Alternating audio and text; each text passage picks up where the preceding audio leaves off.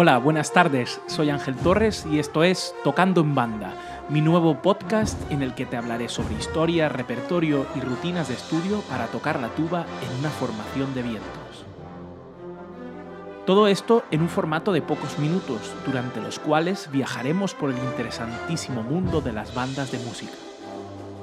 Pero no solamente de hablar va a ir el asunto, también de tocar y mucho para presentarte los principales pasajes de su repertorio. Sí, has oído bien, repertorio de banda para tuba, ese gran olvidado. Sin más contemplaciones, empezamos. Tocando en banda, episodio 6. Hoy contamos con la compañía del genial compositor y director valenciano Andrés Valero Castells. Gracias Andrés por prestarme tu tiempo y colaborar en este proyecto y gracias a Sinfovens, Banda Municipal de Música de Palma, y al Ayuntamiento de Palma por prestarnos sus instalaciones para realizar esta entrevista. ¿Cómo estás, Andrés? Hola. La verdad es que, eh, bueno, estoy muy bien. Eh, agradecerte a ti eh, que me hagas esta entrevista porque yo entiendo que eh, la difusión musical que puede haber en torno a la actividad musical es importante y yo, es un gozo para mí que me entrevistes. Dicho esto, pues eh, esta semana estoy feliz, estoy realmente feliz porque llevamos unos meses que como a todo el mundo, a mí se me han caído muchos conciertos, mucha actividad musical que no se ha podido hacer y este, este es el primer concierto que sí hago después de, después de la pandemia. Solo por eso ya es un, un plus de, felicidad, ¿no? Volver, volver a la tarima, volver a la actividad. Claro. Pero además ha sido una semana espectacular de trabajo con, contigo, con tus compañeros, así que ¿cómo estoy? Feliz. Muy buena definición y muchas gracias. Me alegro mucho de esa felicidad porque es compartida, ¿no? Nosotros ya hace un tiempo que nos reincorporamos a la actividad más o menos normal, dejémoslo en paranormal, eh, de la banda, ¿no? Y estamos también muy contentos de poder trabajar pues, con un director y compositor invitado mm, como eres tú, de, tu, talla, ¿no? Entonces, bueno, eh, contarte simplemente que he dividido esta pequeña charla en cuatro apartados. El primero hace referencia a tu trayectoria el segundo al lenguaje utilizado en tu obra, el tercero a una especie de estado de la nación sobre las formaciones de vientos y el último, pero no menos importante, al futuro incierto que se nos plantea con la crisis del COVID-19. Bueno, empecemos. ¿Quién es Andrés Valero? Defínete, no sé, tu definición personal sobre tú mismo. A ver, yo eh, me definiría diciendo que soy un currante de la música. Mm. Eh, y un apasionado de mi trabajo y un apasionado de la música. Yo ya hace mucho tiempo, yo empecé a los ocho años de edad y, vivo por y para la música. Decir, mi, mi, día a día es música desde que me levanto hasta, hasta que me acuesto. Llevo desde, desde que empecé a trabajar eh, a los 19 años como profesor de trompeta de conservatorio. Siempre he dado clases de trompeta, también de piano una temporada, luego pasé por secundaria, luego conservatorio, fundamentos de composición, luego saqué la cátedra. Y siempre he estado enseñando, siempre he estado en las aulas pero mi verdadera pasión, mi verdadera em, profesión la considero que es la de compositor y en segundo lugar, aunque muy de cerca, la dirección. Genial. Genial. Eso justamente es lo que te quería preguntar ahora. O sea, ¿qué faceta prefieres? Que ya, que ya me has respondido, ¿no? Director, intérprete, investigador, compositor, incluso diría docente, ¿no? Por, por toda la trayectoria que me has planteado. Pero bueno, creo que queda respondida también la pregunta con, con la primera intervención. Por lo tanto, Ahora me gustaría decirte... Bueno, si permites, como, como, me has definido tú mismo como investigador, sí que debo decir que aunque hice los estudios de musicología, eh, mi idea, la, mi tesina del DEA está publicada y me gusta mucho también la, la, búsqueda, la investigación, empezando ya desde el punto de vista de, compositor, porque para componer muchas veces te tienes que informar y tienes que investigar cosas. Pero además la, investigación musical pura y dura, de, archivo, de análisis, también me gusta. No la practico más porque todo no puede ser. A esa lista, eh, ojalá pudiera ser que añadiéramos el... Andrés es trompetista, pianista, como en su día lo, fui, aunque brevemente. Pero claro, todo no puede ser, por tanto hay que priorizar. Exacto, hay que priorizar en la vida. Mm. Entonces, eh, te quería, te estaba diciendo, te quería preguntar, mm, ¿qué relación tienes con las formaciones de banda? Mira, la banda de música para mí es como mi, como mi lengua madre, porque yo vengo de una familia donde mi abuelo fue toda su vida músico trombón, músico amateur de la banda de silla, llegó a ser presidente de la banda. Mi padre con el fliscorno, músico aficionado, toda la vida músico. Y, para mí, ver a mi padre vestido con un uniforme, con su fliscorno trompeta, es decir, ir a tocar a la banda, la, primera referencia que de, eh, de yo abrir los ojos y decir, ¿qué es esto? eh, yo era un crío, Claro. un niño, y, y ver la banda desfilar por delante de mi casa, y mi padre con ese uniforme y tal. Entonces, eh, eh, para mí la banda es algo mm, totalmente natural. Es decir, de hecho, yo pienso que nací como músico en una banda, porque cuando yo empecé a tocar la trompeta, le- a los ocho años le dije a mi padre, yo quiero como tú tocar la trompeta. Claro. Ten en cuenta, en, mi- en casa mis dos hermanos ya son somos músicos profesionales, los Sí, tres. sí. Eh, y entonces en mi casa tuvimos la suerte que nos facilitaron, nos dieron medios, nos facilitaron, se Ajá. sacrificaron mucho para que pudiéramos eh, tener estudios y desarrollar una carrera como músico, ¿no? Claro. Entonces, dentro de esa carrera, llega un momento en el que con la trompeta, eh, empezando por el conservatorio y luego también fuera del conservatorio, Sí. tocas en orquesta, conoces, empiezas a conocer música contemporánea, haces música de cámara, diversificas y conoces otros mundos. Pero mi mundo de nacimiento es la banda. Claro. Por, por tanto, para mí la, la banda es mi lengua materna. Con el tiempo he dirigido muchísimas bandas. He compuesto mucho para banda. Tocaba la trompeta en una banda, a veces el piano, incluso en alguna obra, ¿no? Claro. Eh, quiero decirte que para mí la banda no es ninguna cosa, ni menos que la orquesta, ni algo exótico, ni algo nada. No, no, la, la banda, sobre todo una banda con buenos músicos en un escenario, es un instrumento sinfónico potentísimo Claro. al que se le puede sacar mucho partido. Claro, genial. Para quien no lo sepa, bueno, Silla es una ciudad ¿no? de la provincia de Valencia, dentro de la comunidad valenciana, en España, en la costa del Levante español, para quien nos escuche desde Sudamérica. Y, bueno, y como sabéis, o si no os, lo contamos, eh, la comunidad valenciana tiene una tradición de música de banda increíble. Existen muchísimas entidades musicales ¿no? y agrupaciones musicales de banda y hay un, un entramado creado eh, buenísimo a nivel de escuelas de música relacionadas con las bandas y, y, bueno, la Federación de Bandas de Sí, sí, Música. sí. de Es la- un movimiento social increíble. Increíble, claro, claro. Eso sobre todo para la gente, como digo, que nos escucha quizás desde fuera de España y, y para que pueda ubicar la ciudad de Silla muy cerca de la costa o casi al lado de la costa mediterránea, a la altura y de pegado a Valencia. Capital. Exacto, y pegado a Valencia capital. Muy bien, bueno, pues como te decía, pasemos ahora al lenguaje, a tu lenguaje, es decir, mm, ¿cómo es la música de, de Andrés Valero? Pues mira, yo a mis alumnos de composición les digo, estamos en el siglo XXI, en el siglo, vein- en el siglo XXI, y está todo inventado ya. Siempre he dicho que por vía de la- del desarrollo tecnológico, con la sonología, con la música electroacústica, con medios, con tal, es posible que surjan herramientas nuevas. Es posible, no, es seguro que surgirán herramientas Sí, nuevas por vía de la tecnología. También quizá pueda haber algún tipo de fusión insospechada que no se haya practicado todavía. Es decir, quizá quedan algunas cosas nuevas por descubrir, pero a nivel, a nivel estético, técnico, después del experimentalismo y las vanguardias de la segunda mitad del siglo XX, eh, como que ya no hay más, ya no hay más recursos, ya no hay maneras más perversas de hacer tocar un instrumento, Claro. ya no quedan técnicas extendidas de cómo hacer sonar un instrumento. Eh, entonces yo, claro, ese argumento de un poco posmoderno, ¿no? de está todo inventado, te lleva a la siguiente, la conclusión podía ser, ¿para qué compones si ya está todo inventado? Claro, Yo mismo, en un momento de mi vida, me hice esa pregunta y llegué a la conclusión, y es la que transmito, que eh, cada uno tiene derecho a su personalidad, que es absolutamente única en el mundo. exacto. Entonces, eh, lo que tiene valor para un compositor es su personalidad. Ujú. Es decir, eh, todos pasamos una época de adiestramiento que no es copiar, sino que imitamos sin querer por, por, por mímesis clase, casi, ¿no? Eh, escuchamos, conocemos obras, vemos, leemos partituras y nos vamos, nos vamos apropiando de recursos hasta que conformamos nuestra propia personalidad. Tocando también pasa. Los Tocando también, nos pasa muchísimo la imitación, ¿no? Entonces, pre- a la pregunta de cómo es mi música, bueno, pues eh, no te creas que me gusta mucho contestarla. Creo que a- para analistas, musicólogos, eh, Claro. es algo para que alguien diga más sobre tu música que para decirlo tú mismo. Sí que puedo afirmar que mi música es muy sincera, es muy, está muy sudada, válgame la expresión. Es decir, yo eh, tengo la teoría de que una nota se tiene que ganar el derecho para estar en mi partitura. Y yo cada vez con la, con la experiencia, con un poco lo- con la madurez, cada vez soy más autoexigente en que lo que dejo escrito va a quedar escrito. Y ese soy yo. Entonces, eh, pretendo que mi música tenga un grado de, de- de- de finura en cuanto a, eh, ¿cómo explicarlo? De, que esté muy depurada, que esté muy pensada. Exacto, Me gusta mucho, cada vez más además, la, la fase de conceptualización de una obra. Porque a veces puedo escribir música pura y dejarme llevar solamente por procesos técnicos, musicales puros, sí, sí. sonoros, puros y duros. Pero en, quizá en la mayoría de ocasiones eh, compongo sobre algo. Esa intertextualidad me encanta, me gusta. Eh, puede ser dentro de la música, haciendo música sobre músicas. Puede ser literaria, pictórica, filosófica, de, de cualquier género. Claro.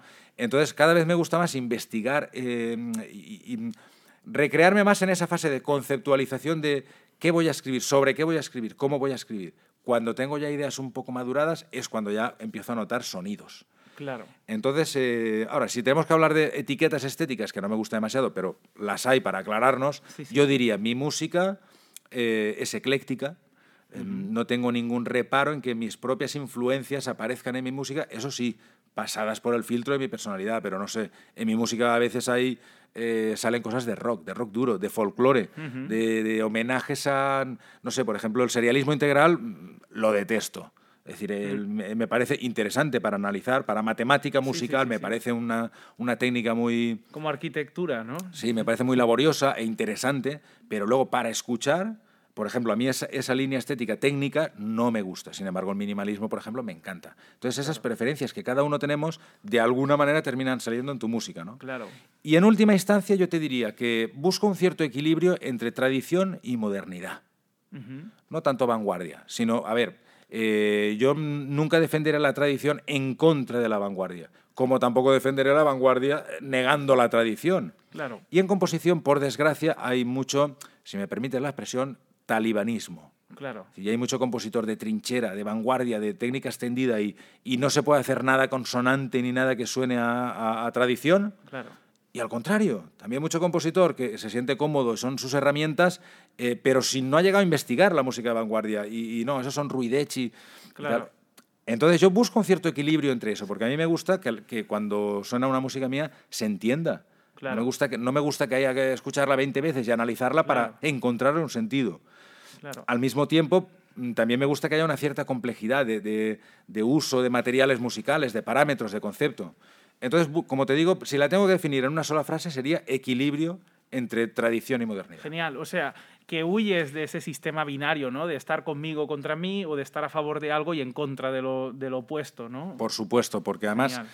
eh, ¿sabes qué? Me he encontrado, con el tiempo me he encontrado mucho que la postura del compositor contemporáneo, eh, moderno, eh, a tope, que tiene, que tiene que renunciar a la tradición, es muy curioso porque renuncian a, a la idea de música clásica, entre comitas, ¿no? a, a la armonía tonal, a la armonía funcional, a la melodía.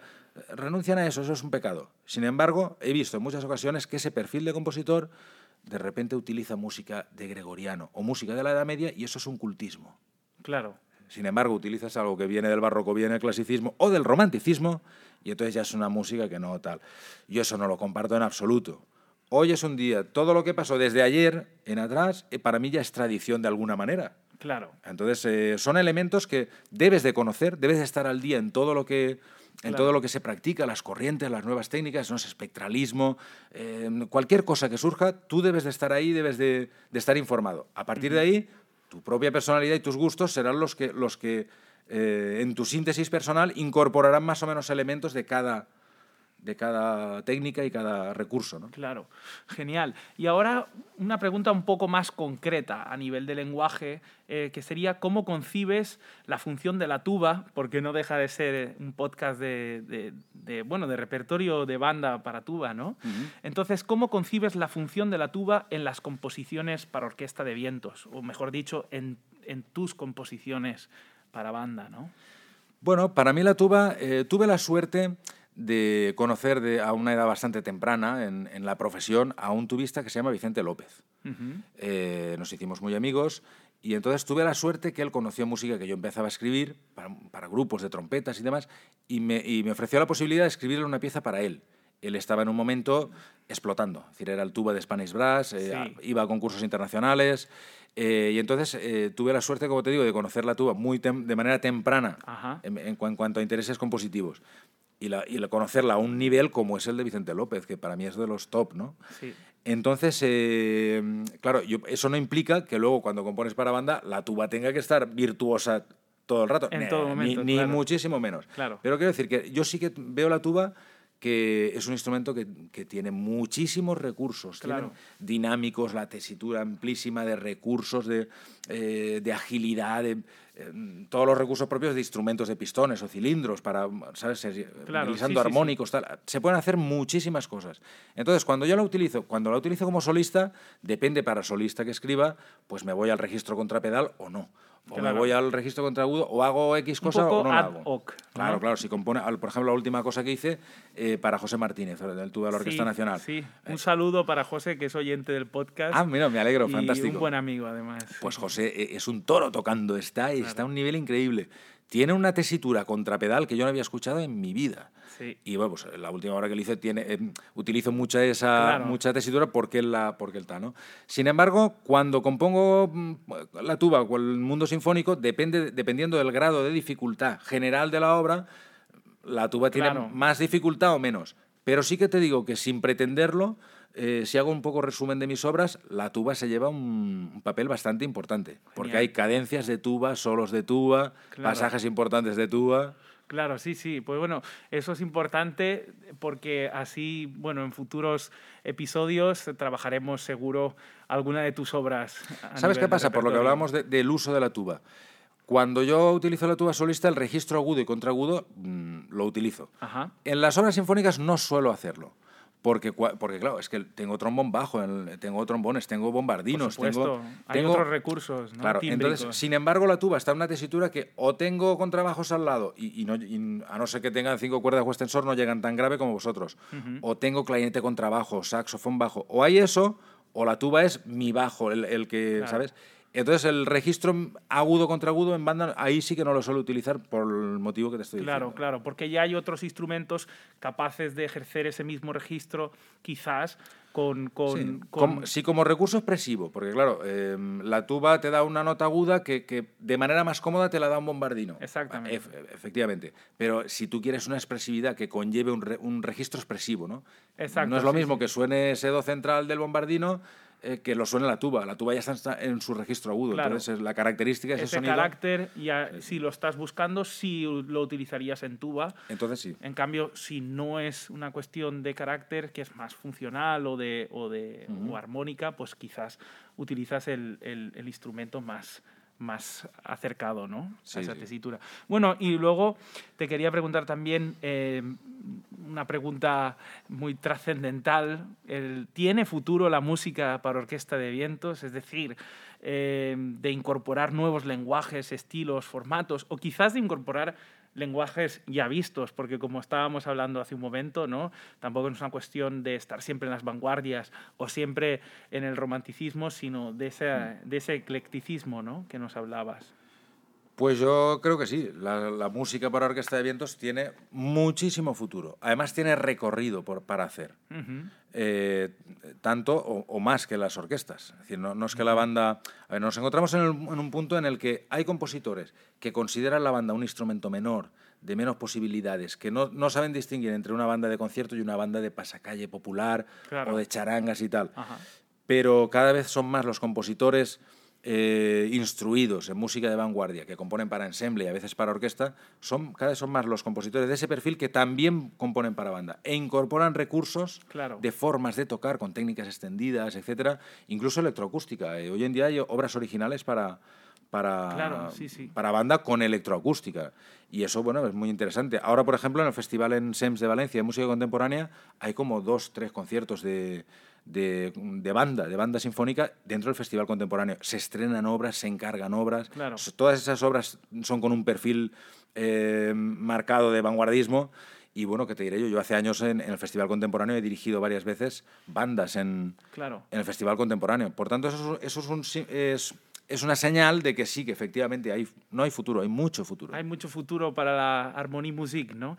Y bueno, y cuando ves también compositores eh, incluso en, a principios y a mediados del siglo XX, ¿no? pues Charles Ives, que estábamos hablando esta semana, que nos comentaste, o Hindemith, etcétera, ¿no? y luego más adelante pues Alfred Reed, que tienen un perfil clarísimo de, compositor y entre muchas comillas culto, ¿no? que es el adjetivo, el apelativo tan, tan famoso de, de, los compositores que escriben para orquesta, que también tienen su propia música para banda y que es música muy buena y que funciona de una manera excepcional al mismo nivel o, o con la misma, es decir, no dejan de ser ellos mismos cuando componen para Sí, sí, banda, sí. ¿no? Es lo que estábamos hablando antes de la personalidad del compositor. Incluso, por ejemplo, a la, a la lista de compositores importantes, no importantísimos, que junto a toda su producción, desde ópera, sinfonías, orquesta, cámara, tienen música original de banda, te has citado algunos cuantos, eh, yo te añadiría uno, Darius Miló.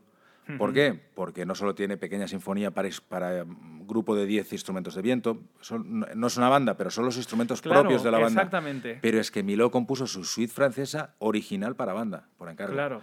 Y, y el éxito fue tan rotundo que tuvo que hacer la versión de orquesta, la transcripción para orquesta posterior a su propia obra. ¿no? Exactamente, sí. Eso es curioso el ver como cuando haya um, una obra de éxito, eh, automáticamente se hace un proceso a la inversa, ¿no? El Sí. de pasa de ser original para banda a transcribirse para orquesta, que siempre nos estamos fijando en las transcripciones de orquestales, que tienen su función y que sirven muchísimo y además em, hace poco grabamos eh, en el- para el podcast grabé em, los fragmentos más importantes de West Side History, quiero decir, de las danzas sinfónicas, que, que es una transcripción de una transcripción, es Ya. decir, de una obra que surge como un musical que se transforma en unas danzas sinfónicas por el propio compositor y que luego se adapta para banda.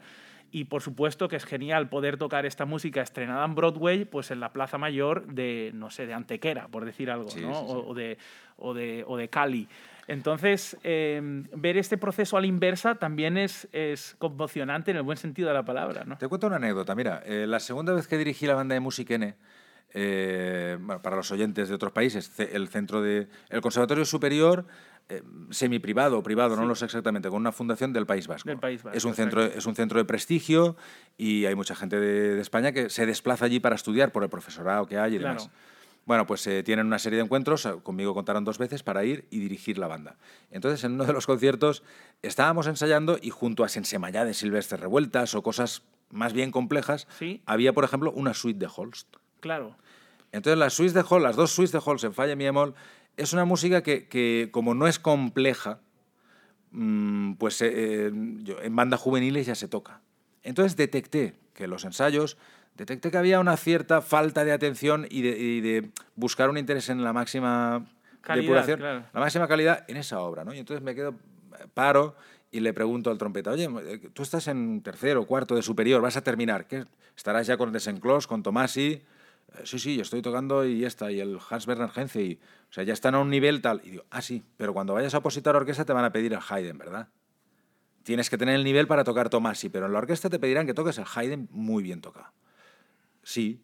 Y digo, vale, pues esto que la suite de Holst para las bandas es el Haydn para las trompetas. Claro. Está bien que luego toquemos en Semallá y que nos la juguemos, nos divirtamos, todo eso está muy bien. Pero la Suite de Holst no es música banda juvenil, es música buenísima, Música buenísima. de, con pedigrí, de un autor muy bueno, y hay que tocarla muy bien. Claro. Y además dificilísima porque, bueno, como sabrán nuestros oyentes, empieza con tubas y bombardinos, con un pasaje complicadísimo. Creo, no, ahora no recuerdo bien si. Exacto. Creo que octavas. eh, Octavas. Y bueno, y es impresionante lo difícil que es, porque a mí me ha pasado en muchas ocasiones, le- lo he tocado bastante, y porque es una obra de repertorio, pero vuelvo y repito, y confirmo al 100% y coincido contigo en lo que has dicho, que es una obra increíble, tanto la primera como la segunda suite, y te la juegas, Mm. Sí, y te la juegas siempre. Y en la segunda suite también era un pasajito interesante para tubas, ¿no? Y es cuando ves que, bueno, que no solamente están los planetas, también están la, la primera y la segunda suite y que funciona fantásticamente y es una música de una calidad increíble, ¿no? Bueno, eh, para seguir enlazando con el tema de las bandas, eh, vamos a pasar al apartado del Estado de la Nación, que, que la gente dirá, bueno, ¿esto qué es? ¿no? bueno, pues básicamente es, eh, me gustaría preguntarte cómo ves el paisaje en los ámbitos nacional e internacional, porque sé que tú te mueves mucho, de las bandas de música, en cuanto al nivel de sus intérpretes y directores, por un lado, y en cuanto a la capacidad organizativa de las instituciones, por otro.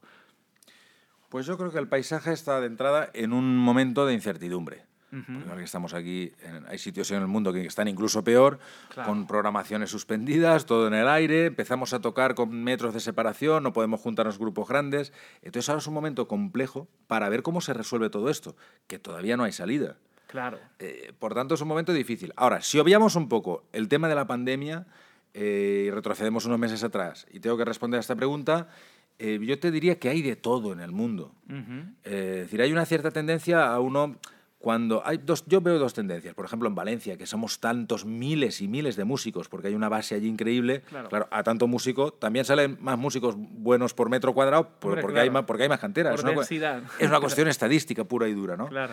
Entonces, eh, hay quien tiene la tendencia a cualquier cosa que pase en el extranjero es mejor porque pasa en el extranjero. Sí. Y al revés, ya hay quien tiene la tendencia como más chauvinista, más, no, no, lo de aquí es lo mejor.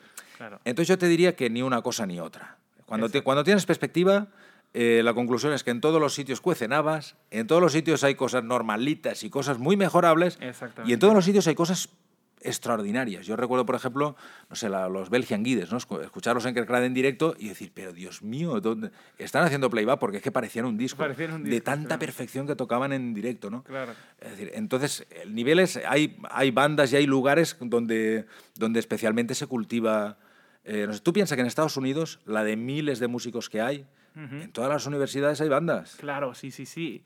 Y luego las bandas del ejército norteamericano, pues son sitios de muchísimo nivel. Ahora, hace aproximadamente, bueno, a ver, no sé si ayer o anteayer, eh, una tubista muy importante de orquesta estaba haciendo una serie de entrevistas por redes sociales y entrevistó a un tuba de una de, las bandas del ejército de Estados Unidos. Y además como lo que es, un intérprete de primer nivel. O sea, no hay esa distinción entre, bueno, tú estás en orquesta o tú estás en banda, entonces es menos o es más, etc. Mm. Sino que hay una igualdad de condiciones y, y, bueno, además nosotros en España tenemos la suerte de que no solamente hay bandas militares, sino que también hay bandas eh, civiles, ¿no? No lo digo por mal de las militares, sino que es, es, es, sumativo, es, riqueza, es, riqueza. Hay tanto militar como civil. Por lo tanto, eso es genial, porque en otros países sí es verdad que no pasa tanto que las bandas normalmente son exclusivamente, las profesionales son militares y hay muy pocas bandas civiles, ¿no? En España tenemos esa doble opción y que, bueno, que es trabajo para más gente y, y capacidades de, de llegar a más público también. Entonces, bueno, em, ahora quería preguntarte un poco qué impresión te merece la versatilidad de los de estilos interpretativos y de escenarios posibles en la música para banda. Es decir, poder hacer pasacalles, desfiles, conciertos de cámara o sinfónicos, al aire libre, en teatros, en auditorios. Y por tanto, ¿cómo consideras la implementación de dichas posibilidades en las bandas de hoy en día? Porque no solo poder, sino hacer. Claro.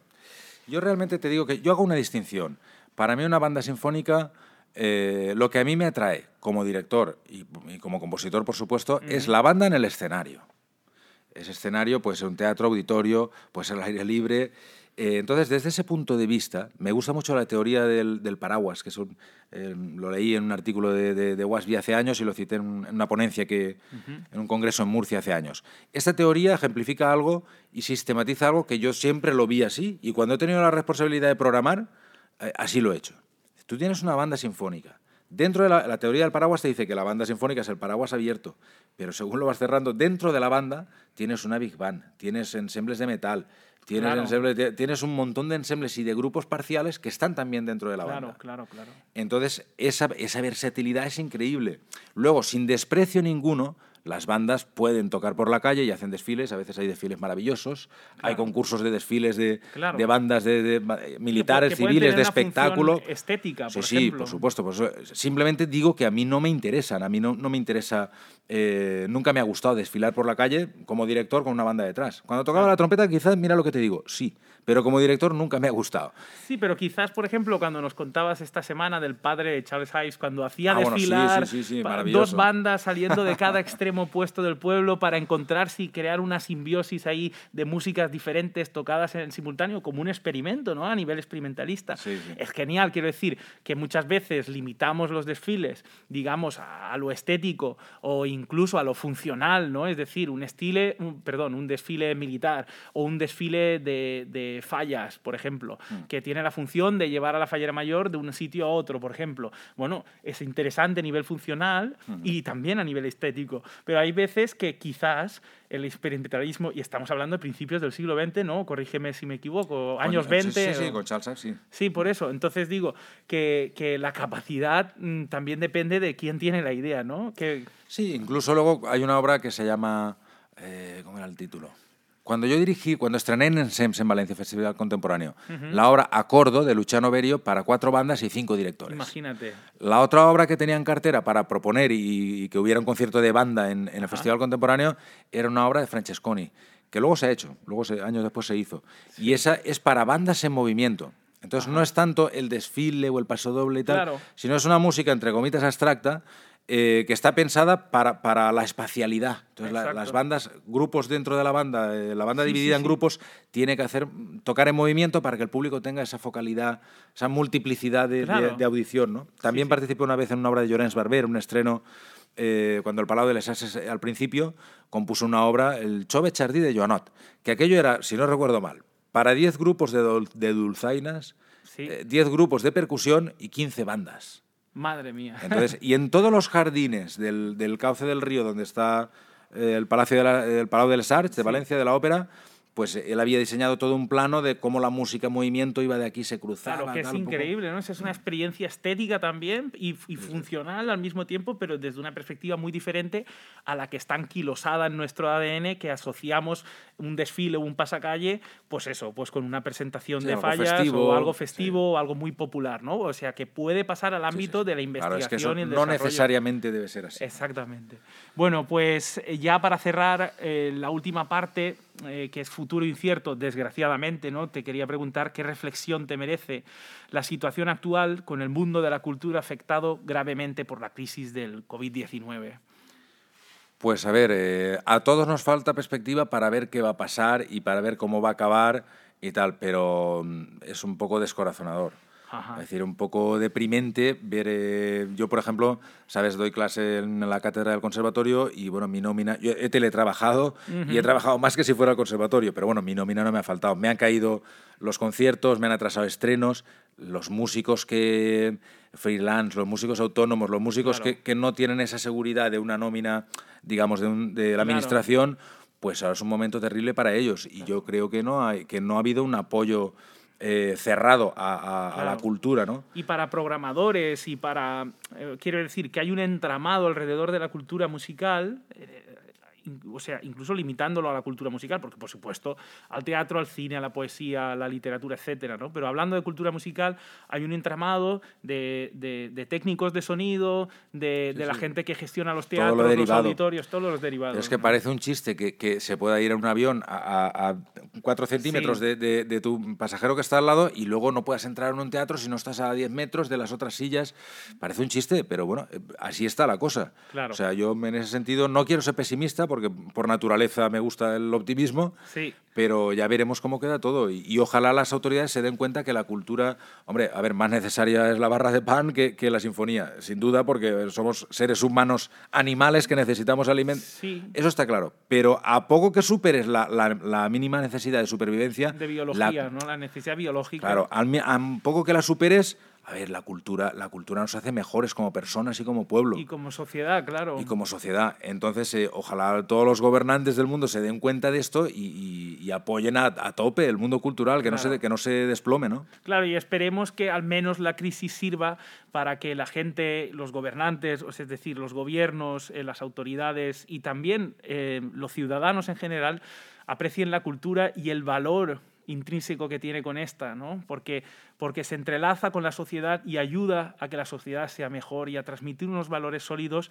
que quizás eh, nos han dado apoyo durante la crisis que continúa muy a nuestro pesar, nos están dando apoyo, nos han dado apoyo, pero que nos servirán también eh, para crear al menos un mundo mejor, ya que hemos sufrido todo esto, que sirva como, como una píldora buena de futuro. La primera lección con todo lo que nos ha pasado es ver que después de 15 días o así, que todos teníamos el coche, los aviones no volaban y todos tenemos el coche en casa, eh, de repente el agujero de la capa de ozono empieza a cerrarse, Claro. Empieza, ves que los animales tranquilos por aquí, por la ciudad, de no sé qué. Esa es la primera lección. Es decir, si no hay una intervención tan masiva, nociva, eh, que busca el beneficio económico a toda costa, a costa de la vida, a costa del planeta. Es decir, que, que, que, se sigan quemando eh, bosques en Brasil, es que es algo que me horroriza tanto que, ahora con la pandemia tuvimos ahí ese espejismo de decir, oye, que sí, que podemos ir en la, en la dirección correcta. Claro. Estoy hablando de la ecología. Y tampoco digo, pues mira, vamos a cerrar todos el coche y no lo saquemos. No puede ser. Pero buscar equilibrios. Claro, claro. ¿Sabes? Eh, y no ser em- tan binarios, como decías al principio a, nivel, a nivel de composición, ¿no? Ahora también sirve a nivel de sociedad. Efectivamente. Pero bueno, parece que en algunos aspectos ya estamos en nueva normalidad, en algunos aspectos pasó. Y contaminación, pues no sé qué medidas han tomado, pero poco más que volvemos a las andadas, ¿no? Claro. Entonces yo creo que ojalá esta crisis eh, si, sirviera para que la gente en general, los programadores, los políticos, supieran valorar más la cultura y la ecología también, y la vida también, y muchas más cosas. Claro. Si, si con esta crisis no hay un cambio de paradigma mental en el mundo, claro. es decir, ahora, mm, ahí sí soy un poco más, creo menos, soy más pesimista, porque ves un Trump eh, que te pide que te pongas lejía, en, que te inyectes lejía para curarte la COVID. O sea, ya en, en, esta pandemia hemos escuchado de, de, grandes dirigentes, de grandes personajes mundiales, hemos escuchado tal cantidad de aberraciones y barbaridades. Y que además cuentan con un altavoz, un altavoz perdón, mediático increíble. Al final no son conscientes de las consecuencias que tienen sus afirmaciones en los medios de comunicación o en las redes sociales. Y es terrible. Pero bueno, intentemos sacar el lado positivo, que es que yo creo que también la sociedad se ha dado cuenta de que la cultura es necesaria y sobre todo más necesaria que nunca, porque para el bienestar, bienestar emocional, el, bienestar mental de la propia sociedad, ¿no? Es, es, imprescindible que esté mm, a punto y lista para, para, como siempre, aportar todo lo que nos aporta. Entonces, muchísimas gracias, Andrés, eh, por tu sinceridad, eh, por tu, como diríamos en Valencia, bonomía, ¿no? Porque eres muy buena gente, muy buen director, muy buen compositor, docente, eh, investigador y creador al final y librepensador por lo que, por lo que veo, por lo que me has denostado. Eso es totalmente... Mira, hay dos cosas que son innegociables para mí. Una es, compositivamente, mi libertad Igual me da si me critican, me censuran, me, me apoyan, me, me, da exactamente igual. Yo soy, necesito esa libertad para elegir sobre quién compongo, sobre, por ejemplo, mi última sinfonía utilizo un texto de Pepe Mujica. Muy bien. Y en, estilo de rap, además. Sí, sí, ¿Que hay gente que eso no le gusta? Pues me da exactamente igual. Me, me gusta sentirme libre para hacer lo que yo quiera realmente, ¿no?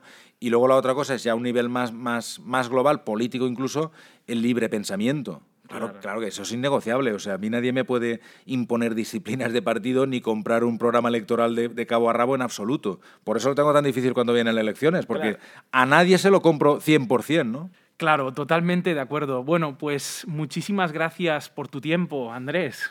Muchas gracias a ti y un afectuoso saludo para todos los oyentes de tu programa. Muchísimas gracias y nada, eh, nos vemos pronto en un nuevo episodio de Tocando en Banda.